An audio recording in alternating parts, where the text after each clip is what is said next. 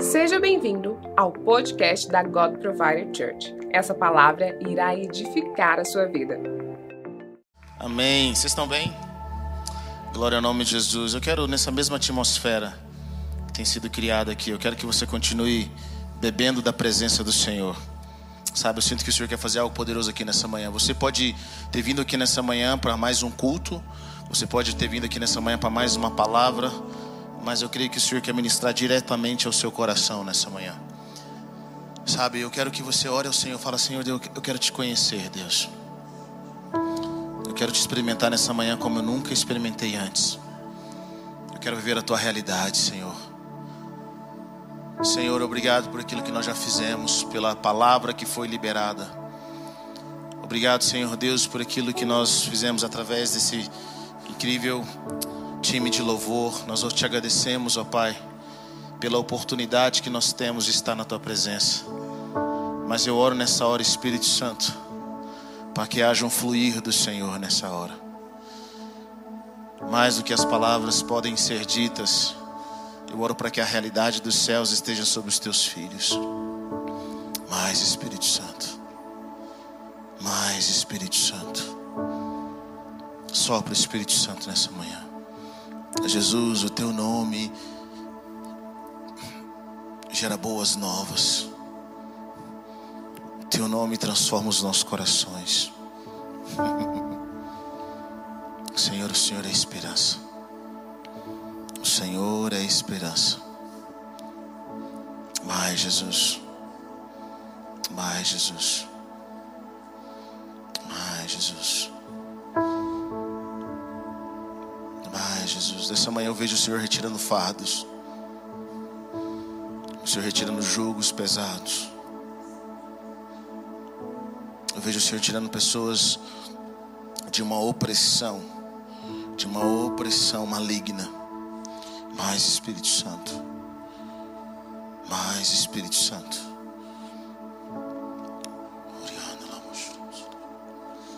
Eu vejo o Senhor retirando opressão sua mente do seu coração. Senhor, eu oro para que o sangue do Cordeiro possa guardar os teus filhos. Mais Jesus. Mais Jesus. Que o Senhor revista eles com a tua armadura nessa manhã que eles abracem a realidade do Pai. Mais Jesus, mais Jesus, mais. Vem, Senhor, socorre os teus filhos. Socorre o coração deles nessa manhã.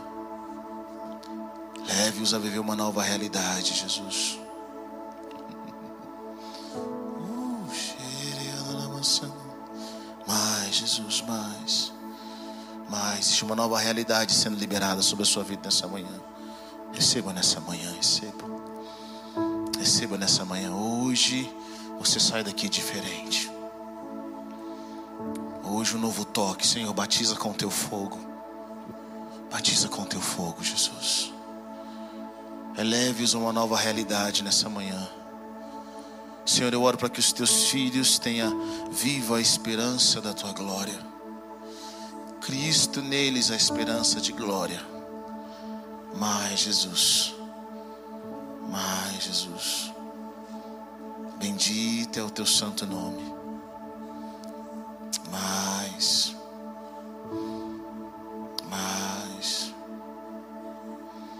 cremos, Senhor.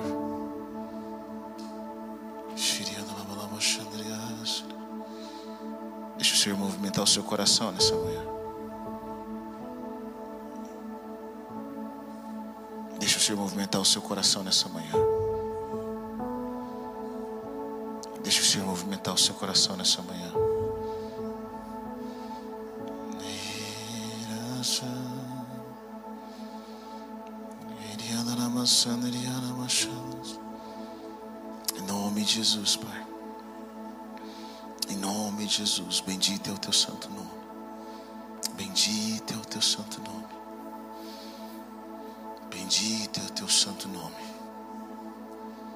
Senhor, nós bendizemos, Senhor, nessa hora.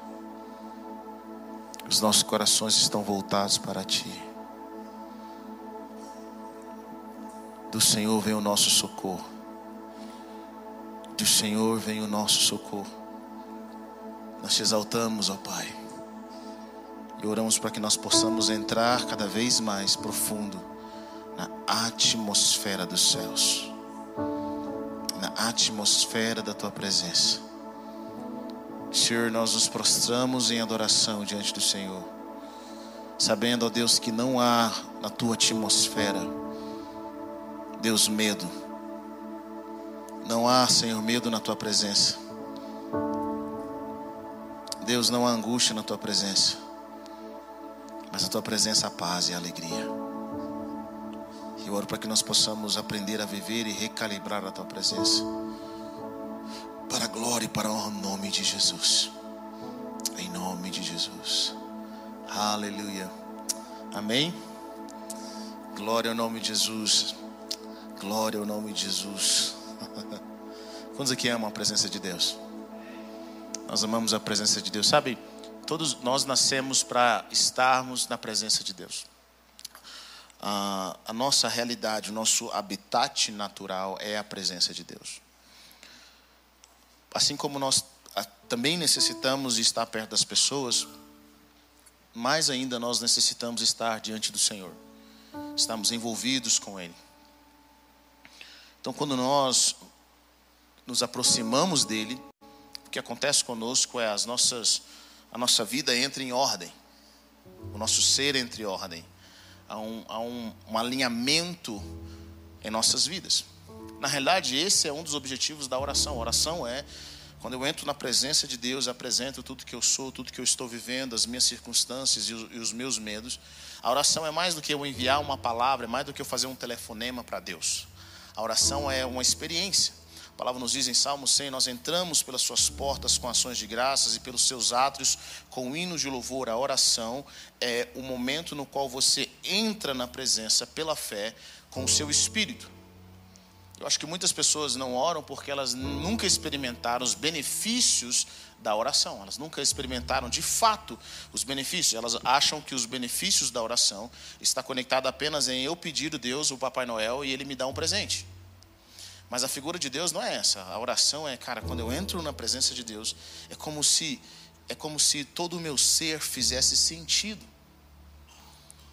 É por isso que, como igreja, nós valorizamos a presença de Deus. Nós valorizamos não uma mensagem apenas, a mensagem é importante, mas aprender a estar na atmosfera de Deus faz com que nós saiamos dessa atmosfera fortalecido. Faz com que nós vivamos essa nova realidade onde nós começamos a enxergar pela perspectiva dos céus. Diga comigo, perspectiva dos céus. Eu quero que você abra sua Bíblia em Mateus 9, versículo 35. Nós precisamos aprender a enxergar pela perspectiva dos céus. Enquanto você abre a sua Bíblia aí, quando você começa a ver as coisas ela, pela perspectiva dos céus, você vai descobrir algo: os céus não está em crise. os céus não está em crise. Deus não está preocupado.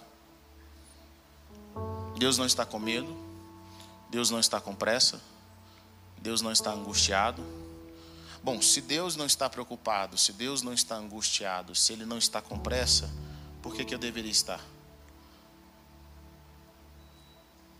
Às vezes eu penso, sabe, eu, eu costumava ser muito preocupado na vida, com muitas coisas.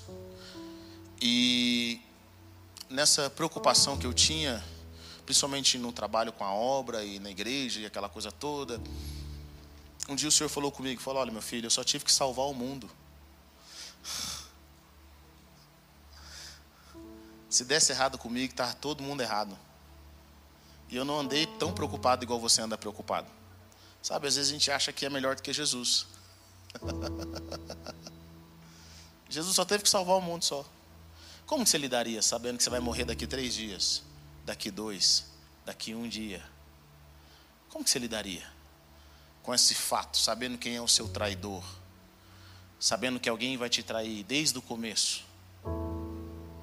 Meu irmão, quando a gente sente que alguém está falando mal da gente por algum motivo, a gente já quer mandar indiretas a gente não consegue dormir em paz. Imagine Jesus lidando com o traidor. E o pior, colocando ele nas finanças. Jesus sabia tudo de Judas. sabia quem iria abandoná-lo. E às vezes nós vivemos preocupados como se nós não tivéssemos um Deus que conhece todas as coisas, cujos nossos dias estão contados na sua mão, no seu livro. Ele conhece o nosso futuro, ele conhece o nosso amanhecer, sabe o que nós pensamos. E se nós o seguimos, não tem como dar errado. Amém? Se nós o seguimos, nós nunca estamos atrasados ou adiantados, nós estamos no momento certo. Então, seguir a Jesus e caminhar com Ele é extremamente importante, é viver debaixo desses céus abertos, debaixo desse, desse mover celestial. Vocês estão comigo ou não? Falando em céus abertos, semana que vem nós temos a nossa conferência. Vamos estão animados para a nossa conferência? Diga amém. Sabe, vai ser de segunda a sexta. Então eu quero encorajar você a fazer parte. Todas as noites nós vamos estar aqui, aqui na God Provider. Nós vamos ter o pastor uh, Gustavo Paiva com a gente, o Davi Lago. Vai ser um tempo tão precioso. Alguns outros preletores vão estar com a gente também. Eu quero o Evan Gilbert, que está vindo dos Estados Unidos, nosso pastor na God Provider lá. Então, quero encorajar você a vir e a fazer a sua inscrição. Nós já estamos ah, com cerca de mais da metade, eu acho, de pessoas inscritas na capacidade do, do auditório. Quem estava aqui na virada do ano viu que a nossa igreja não comportou. Então, eu quero encorajar você a fazer a sua inscrição para que você tenha preferência ao entrar. E eu vejo que nós precisamos aprender a nos mover, movimentar com céus abertos. Jesus se movimentava nos céus abertos. Sabe, Mateus 9,35 diz o seguinte: Jesus ia passando por todas as cidades e povoados, ensinando nas sinagogas, pregando as boas novas do reino e curando todas as enfermidades e doenças. Ao ver as multidões, teve compaixão delas, porque elas estavam aflitas e desamparadas, como ovelhas sem pastor. Então disse aos seus discípulos: A colheita é grande, mas os trabalhadores são poucos. Peçam, pois, ao Senhor da colheita que envie trabalhadores para a sua colheita. Bom, um dos princípios que nós pegamos como cidadãos do reino é entender que nós vivemos em esperança. Nós vivemos em boas novas. Nós os movimentamos não com a perspectiva da terra, não com a ameaça dos homens, mas com a perspectiva do céu. Diga comigo, perspectiva dos céus. Bom, Jesus veio, a palavra nos diz que ele andou por todas as cidades e povoados, pregando as boas novas do reino e curando Jesus, ele passou por todos os lugares, ele pregava, ele ensinava. Imagine o trabalho que era. Jesus sabia que para mudar a humanidade precisava de muito trabalho, de muito esforço. E que o problema do homem não era apenas ele curar aquele homem naquele momento, externamente, mas ter uma transformação interna. Imagine o trabalho de Jesus. Imagine o desafio que estava à frente de Jesus. Quando ele veio ao mundo, se você comparar Israel com o resto do mundo, o que era Israel com o resto do mundo? Transformar a humanidade não era um trabalho fácil, não era um trabalho rápido. Mas aonde Jesus chegava, o reino de Deus chegava junto com ele. Aonde Jesus chegava, as pessoas eram transformadas, vidas, vidas eram curadas. Ele ia tomando espaço por espaço, ele ia tomando cidade por cidade, ele ia transformando vida por vida, coração por coração, família por família, mente por mente, até chegar aos confins da terra. Nós, como cristãos, precisamos aprender a nos movimentar pela perspectiva dos céus pelas boas novas dos céus. Então eu já disse no começo e digo de novo: os céus não estão em crise. Deus não está em crise. Deus não está preocupado. Deus não está angustiado. É impossível você chegar na presença de Deus angustiado e sair angustiado. É impossível você chegar na presença de Deus triste e não sair de lá consolado. O nosso Deus, ele é pleno. Ele é supremo. E quando o Senhor entra em ação, o reino dele entra em ação. A palavra nos diz que para isso o Filho de Deus se manifestou para desfazer as obras de Satanás. Diga comigo, desfazer as obras de Satanás. Deus tem o prazer, Jesus se manifesta para desfazer as obras de Satanás. E a Bíblia nos ensina o que, que o diabo veio fazer. O diabo veio roubar, matar e destruir.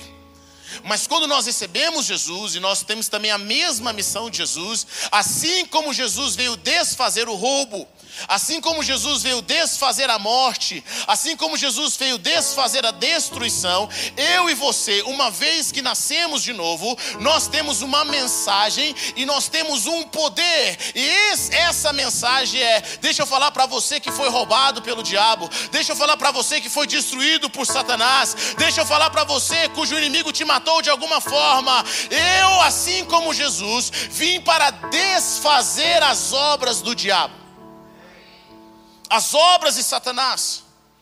Nós nos levantamos em esperança. Mas para nós vivermos em esperança, nós precisamos aprender de quem nós vamos ouvir. Quem tem, quem tem sido a fonte da sua vida, da perspectiva que você tem? Está comigo ou não? Quem nós estamos ouvindo? Pensa comigo, querido. Quem nós ouvimos é tão importante, porque de quem nós ouvimos determina o que nós vamos fazer.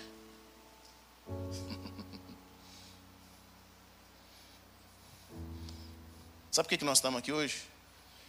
Nesse mundo caído? Sabe por que nós temos tanta morte, destruição, tanta perseguição, tanta angústia? Sabe por que nós morremos? Porque um dia, duas pessoas decidiram ouvir de quem eles não deveriam ouvir.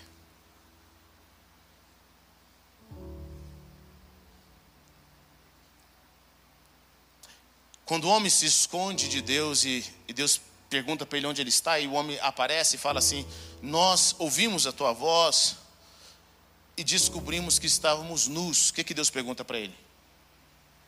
O que, que Deus pergunta para ele? Quem falou que você estava nu? Quem falou que você estava nu?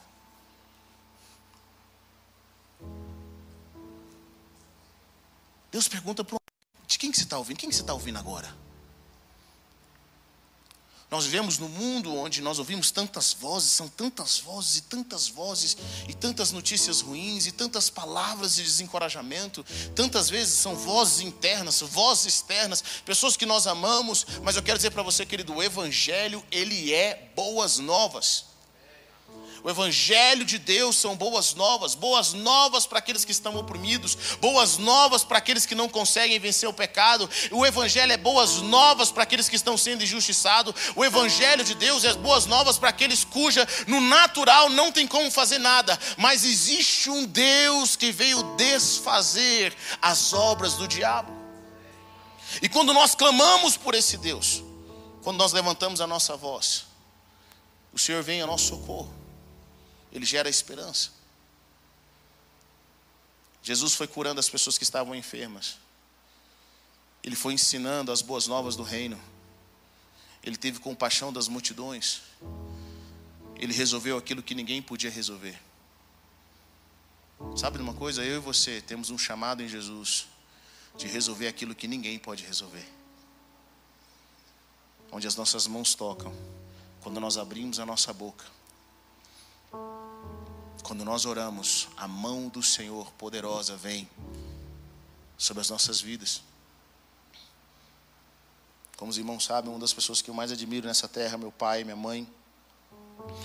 Eu nunca esqueço da história dos meus pais. Meu pai, quando ele conta quando ele evangelizava no Rio de Janeiro. Um dia ele foi numa casa. Pela manhã, quando eles levantaram nessa casa, Deus tinha feito um trabalho maravilhoso nesse nessa casa de libertação. Pela manhã estava meu amigo, meu pai um amigo dele. E levaram uma menina enjaulada. Ela estava numa jaula. Levaram ela no carro, ela estava em uma jaula, terrivelmente endemoniada. Ela ficava tão endemoniada que ela estava numa jaula.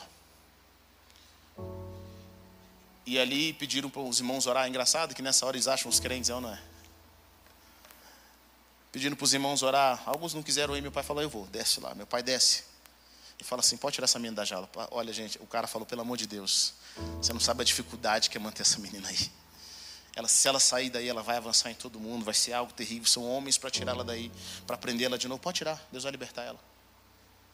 Naquele dia ele levantou a mão e falou assim: em nome de Jesus, Espírito, todos os espíritos malignos que estão aí, toda essa potestade maligna, essa legião de demônios, eu declaro agora: essa menina vai ser liberta. Essa menina foi se liberta. Que na hora que ele orou, naquele momento, aquela menina encontrou a libertação em Cristo Jesus.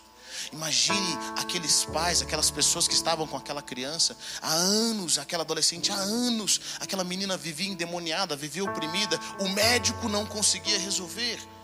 No natural ninguém conseguia resolver, mas o poder de Deus consegue resolver todas as coisas.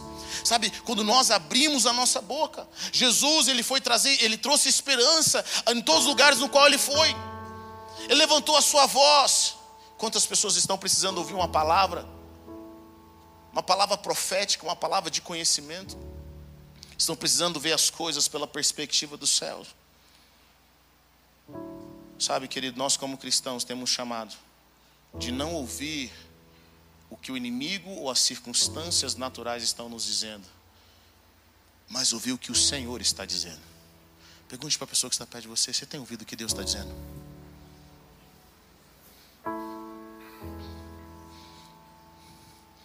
Pastor, às vezes eu me sinto sozinho, eu me sinto desamparado, eu sinto que qualquer hora vai acontecer algo ruim.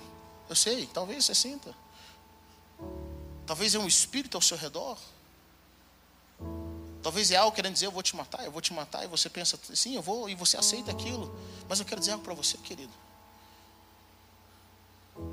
Quando você levanta a sua voz, quando você fala, Deus, vem me socorrer, Senhor.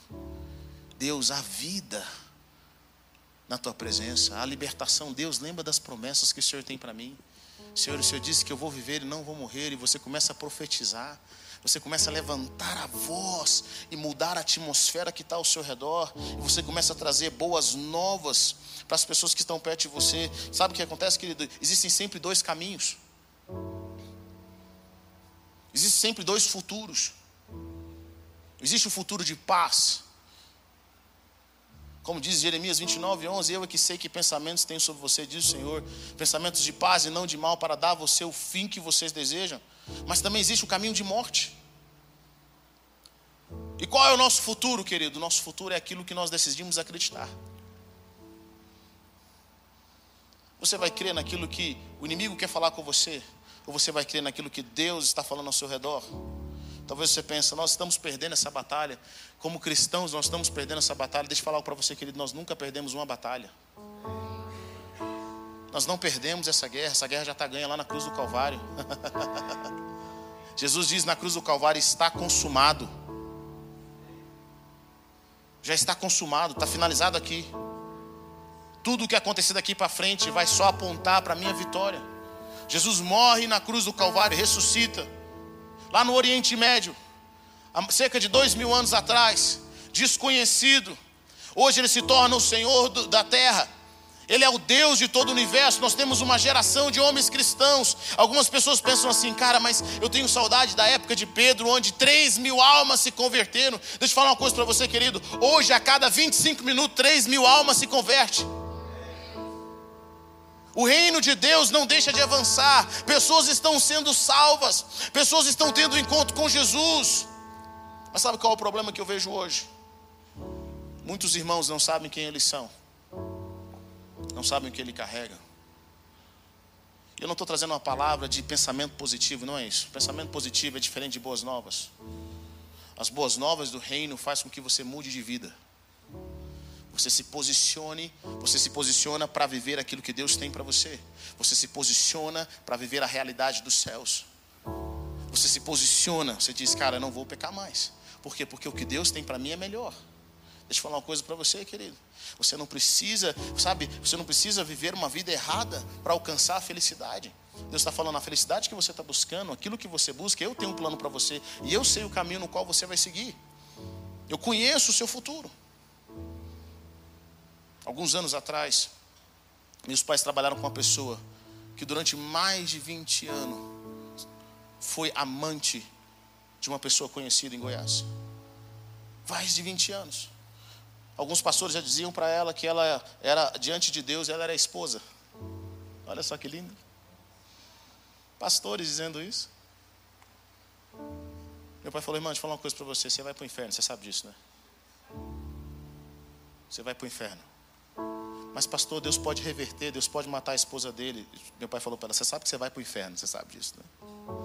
Deus não abençoa essas coisas. Conserta, irmã. Essa irmã ouviu essa palavra. E ela se libertou desse relacionamento de 20 anos como amante. 20 anos. Eu não estou falando de 20 dias, eu não estou falando de 20, de 20 meses, eu estou falando de 20 anos. Essa irmã se liberta desse relacionamento. Começa um processo de libertação. Eu lembro como se fosse hoje. Várias vezes essa irmã, essa irmã nesse processo de libertação, os espíritos malignos tomavam conta dela. Várias vezes, várias vezes. Mas ela entra no processo de libertação e Deus faz algo poderoso na vida dela. Passam alguns anos. Deus prepara um homem para ela. E essa mulher casa de uma forma tão poderosa, numa restauração completa do Senhor. Sabe por quê, querido? Porque Deus conhece o nosso futuro. Deus é o Deus que nos abençoa. Deus é o Deus que nos prospera. Sabe aquilo que você tem buscado? Siga os caminhos de Jesus, que tem uma prosperidade para você, para nós, como igreja, como família. Jesus é boas novas. As nossas vidas deveriam ser boas novas. As nossas palavras deveriam ser boas novas. Quando nós oramos pelas pessoas, nós deveríamos ser boas novas. Pergunte à pessoa que está perto de você, irmão, você é boas novas? Quando você abre a boca é para encorajar, é para trazer a perspectiva do céu, é para mostrar que o reino de Deus chegou, é para mostrar que nós no Senhor podemos todas as coisas, que Deus tem um projeto na vida das pessoas, dos casamentos, das famílias. Jesus é boas novas para aqueles que estão cansados e sobrecarregados, aqueles que não conseguem dormir. Jesus é boas novas àqueles cuja tristeza já o dominou cuja esperança se foi. Jesus é boas novas daqueles que não conseguem ver um futuro. Ele é boas novas para aqueles que estão endividados. Jesus é uma boas novas para aqueles que estão enfermos e ninguém consegue curar. Jesus é boas novas em todos os lugares onde ele vai. Sabe, querido, eu e você temos um chamado divino para sermos essas boas novas, porque nós não militamos de acordo com a carne, nós não nos movemos de acordo com a carne, nós nos movemos de acordo com os céus. E o que que os céus está dizendo? O que que os céus está dizendo? O céus está dizendo, tem jeito. O céu está dizendo, você cheio do meu espírito, você vai fazer coisas extraordinárias. Quantas pessoas elas sentam comigo sem esperança, sem ver uma perspectiva divina. No momento em que eu estou conversando com elas, o Espírito Santo de Deus vem e o Senhor me mostra tudo aquilo que Ele vai fazer a respeito das pessoas. Tudo aquilo que Ele vai direcionar no coração delas, o projeto e o chamado delas. Os céus dizem que tem jeito. Recentemente eu estava assistindo um documentário sobre o pastor Martin Luther King Jr que foi uma grande voz nos, no direitos, nos direitos civis dos Estados Unidos, na década de 50 e na década de 60. Pode parecer uma coisa longe, mas foi bem aqui. Onde os negros nos Estados Unidos não sentavam junto com os brancos, onde eles não podiam entrar em certos lugares. E durante 12 anos ele luta essa essa coisa que começa a ficar fora de controle. Era, era, uma, guerra, era uma guerra externa e era uma guerra interna. Talvez as pessoas podiam dizer, cara, tem centenas de anos que há um racismo. Quem vai mudar isso? Quem vai transformar isso? Quem vai fazer com que o negro tenha um bom relacionamento com o branco, que o branco respeite o negro? Quem vai fazer com que os restaurantes possam receber pessoas de todas as cores? Esse homem decidiu lutar, ele ia para a linha de frente. Qualquer hora podia morrer. E uma das coisas que eu acho mais interessante é que, pelo projeto e pelo chamado dele, ele tinha família, ele tinha quatro filhos. Um homem que passou 29 vezes na prisão por um propósito. Foi para a cadeia 29 vezes por acreditar que um dia homens brancos e negros podiam estar juntos. Naquela época, por lei, era proibido um homem negro casar com uma branca. Hoje parece tão absurdo isso, mas nós não sabemos a guerra que foi. E foram lutas em cima de lutas, estratégias em cima de estratégias, para que eles conseguissem uma movimentação nos Estados Unidos. Entrava governo, saía governo, prometia que ia fazer, o político, mas ninguém queria fazer de fato. Esse homem se levanta. Alguns dos seus companheiros diziam para ele assim: ele dizia para alguns dos seus companheiros, falou assim, será que eu não fiz o suficiente? Parecia tão longe. Sabe, tem coisas na vida que nós estamos buscando em Deus que parece ser tão longe. Tão longe. E uma das frases que me chamou a atenção nesse documentário foi que um dos seus amigos disse que ele desenvolveu um tique. Sabe, ele tinha um tique nervoso. Ele pregava, só os amigos percebiam isso. Até que um dia ele parou de ter esse tique. E aí o amigo dele, cara, o que aconteceu com o seu tique? Ele falou, cara, eu fiz as pazes com a morte. Sabe o que ele está dizendo?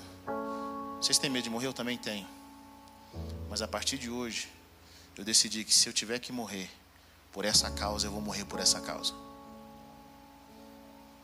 Em 1968, ele foi assassinado. Mas o sangue desse cara foi, na realidade, algo que impulsionou ainda mais, trouxe uma aceleração para os direitos dos Estados Unidos com relação aos direitos civis. Estava comentando com meu pai esses dias. Meu pai chega nos Estados Unidos em 84. E eu, nasço, eu, eu sou nascido em 85. Tinha apenas 16 anos que o Martin Luther King tinha sido assassinado. Apenas 16 anos que o Martin Luther King tinha sido assassinado por acreditar em um lugar onde brancos e negros, pessoas de todas as raças, podiam estar juntos no mesmo lugar. Apenas 16 anos. E quando meu pai chega nos Estados Unidos, ele já experimenta uma nova atmosfera. Quando você vai aos Estados Unidos hoje, parece algo normal. Parece que sempre foi desse jeito, mas nem sempre foi desse jeito. Um outro filme muito interessante que conta a história de um mordomo na Casa Branca, que quando criança foi escravo, inclusive. Foi filho de escravos. Ele conta que ele viu com os olhos dele primeiro presidente negro dos Estados Unidos. Martin Luther King não viu. Mas o sangue inocente dele produziu uma transformação pergunta é, queridos, reclamar do mundo do jeito que está, qualquer um faz.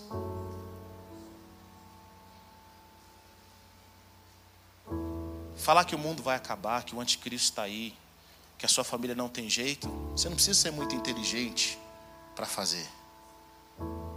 Agora, para você transformar a sua casa, para você transformar a sua cidade, você tem que ver algo do céu que você não viu ainda.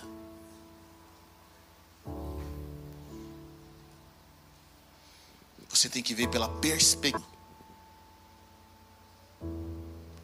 Sabe, revendo esse documentário, eu decidi na minha vida. Ninguém que não está disposto a ir para a prisão comigo, se eu precisar um dia, vai ser meu amigo. Uma das coisas que mais me admirou com relação ao Martin Luther King foi os amigos deles. O clima era tão pesado que eles brincavam de quem ia morrer primeiro.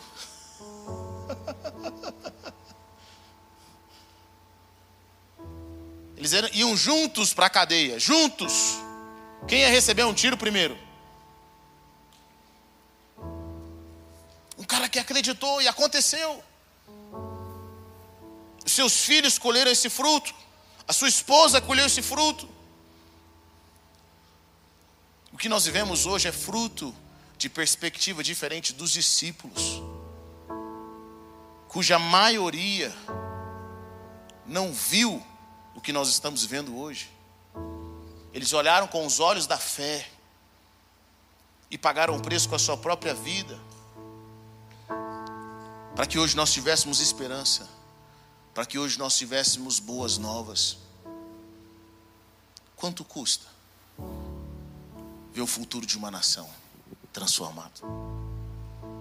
Quanto custa ver o futuro das pessoas ao seu redor transformado? Mas sabe de uma coisa? Nós desenvolvemos uma mentalidade e essa mentalidade é: o mundo me deve. As pessoas me devem. Deixa eu falar uma coisa para você, querido. O mundo não te deve nada. Deus não te deve nada. As pessoas não te devem nada. Nós queremos saber como que as pessoas podem, tudo ao nosso redor pode nos satisfazer, qual a zona de conforto que nós devemos estar. Não, querido, nós temos um chamado. A nossa zona de conforto está no reino de eternidade. Não vai ser agora. Nós temos um chamado, e esse chamado é trazer boas novas, é ser a mão de Jesus em todos os lugares. Martin Luther King foi a mão de Jesus, foi a voz de Jesus para acabar com a injustiça social. Isso pode ter custado a vida dele na terra, mas com certeza trouxe uma recompensa na eternidade. O que, que você está disposto apagar. Sabe, eu vi uma frase alguns anos atrás e isso me chamou a atenção. A salvação é de graça, mas ser discípulo custa tudo. Quanto custou para Jesus curar o enfermo? Tudo. Quanto custou para Jesus libertar os cativos? Tudo. Quanto custou para Jesus transformar o mundo? Tudo. Quanto custa para você viver o seu propósito? Deixa eu falar algo para você. Vai custar tudo. Vai custar dias na sua família. Vai custar, às vezes, momentos de descanso. Vai custar suas finanças. Ser discípulo de Jesus custa tudo. Vai custar passos de fé.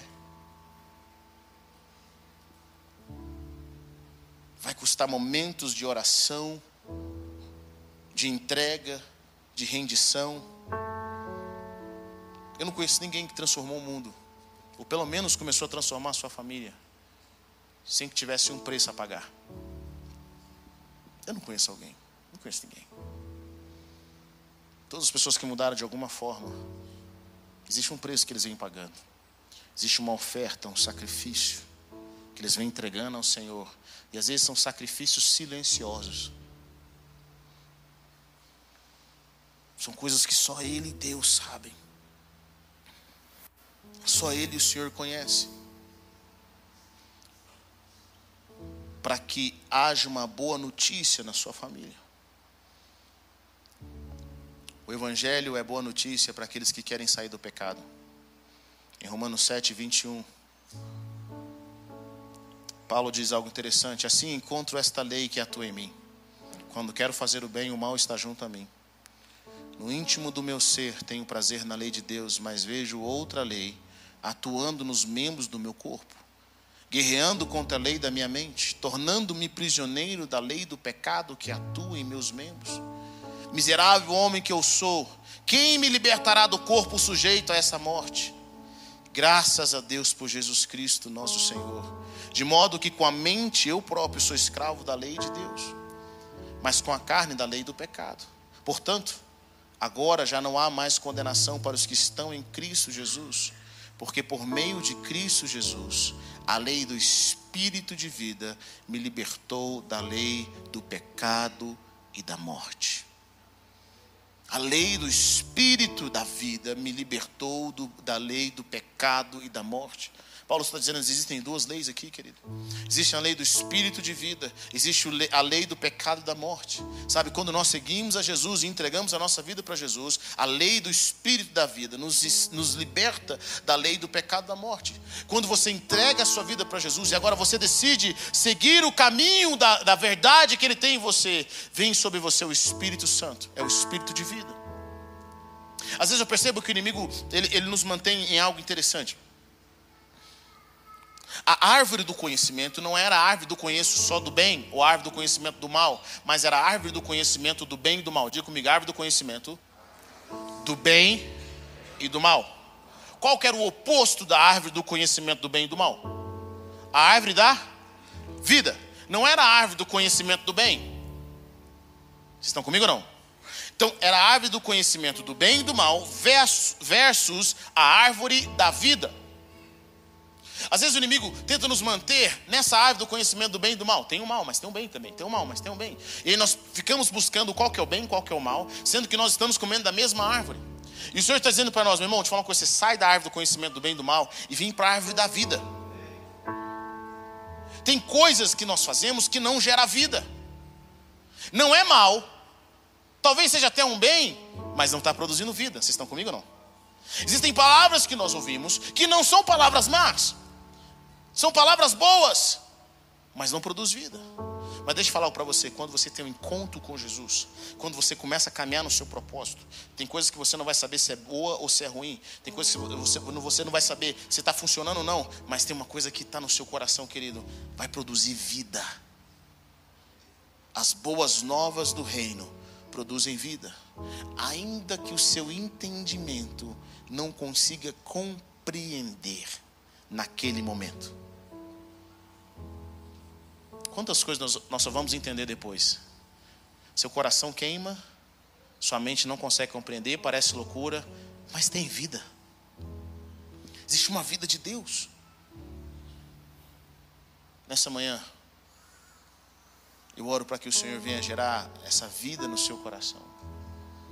Para que você venha discernir o que Deus está falando, de viver essas boas novas. Eu sinto de nós gastarmos um tempo nessa manhã pedindo para que o Senhor venha tirar dos nossos corações, da nossa mente, todas as vozes que não vêm do céu. Todas as vozes que não vêm dele. Não só isso, mas nós vamos orar um pelos outros, falar, Senhor, nós como família e como igreja temos um chamado divino para sermos boa notícia na vida daqueles que estão perto de nós. Semos as mãos de Deus, semos a voz de Deus, semos o olhar de Deus. Pessoas que chegam numa hora certa, pessoas que são guiadas pelo Espírito de Deus. Quantos creem nisso? Diga amém. Obrigado por ter ouvido até o final. Acesse o nosso canal e tenha acesso a mais ministrações.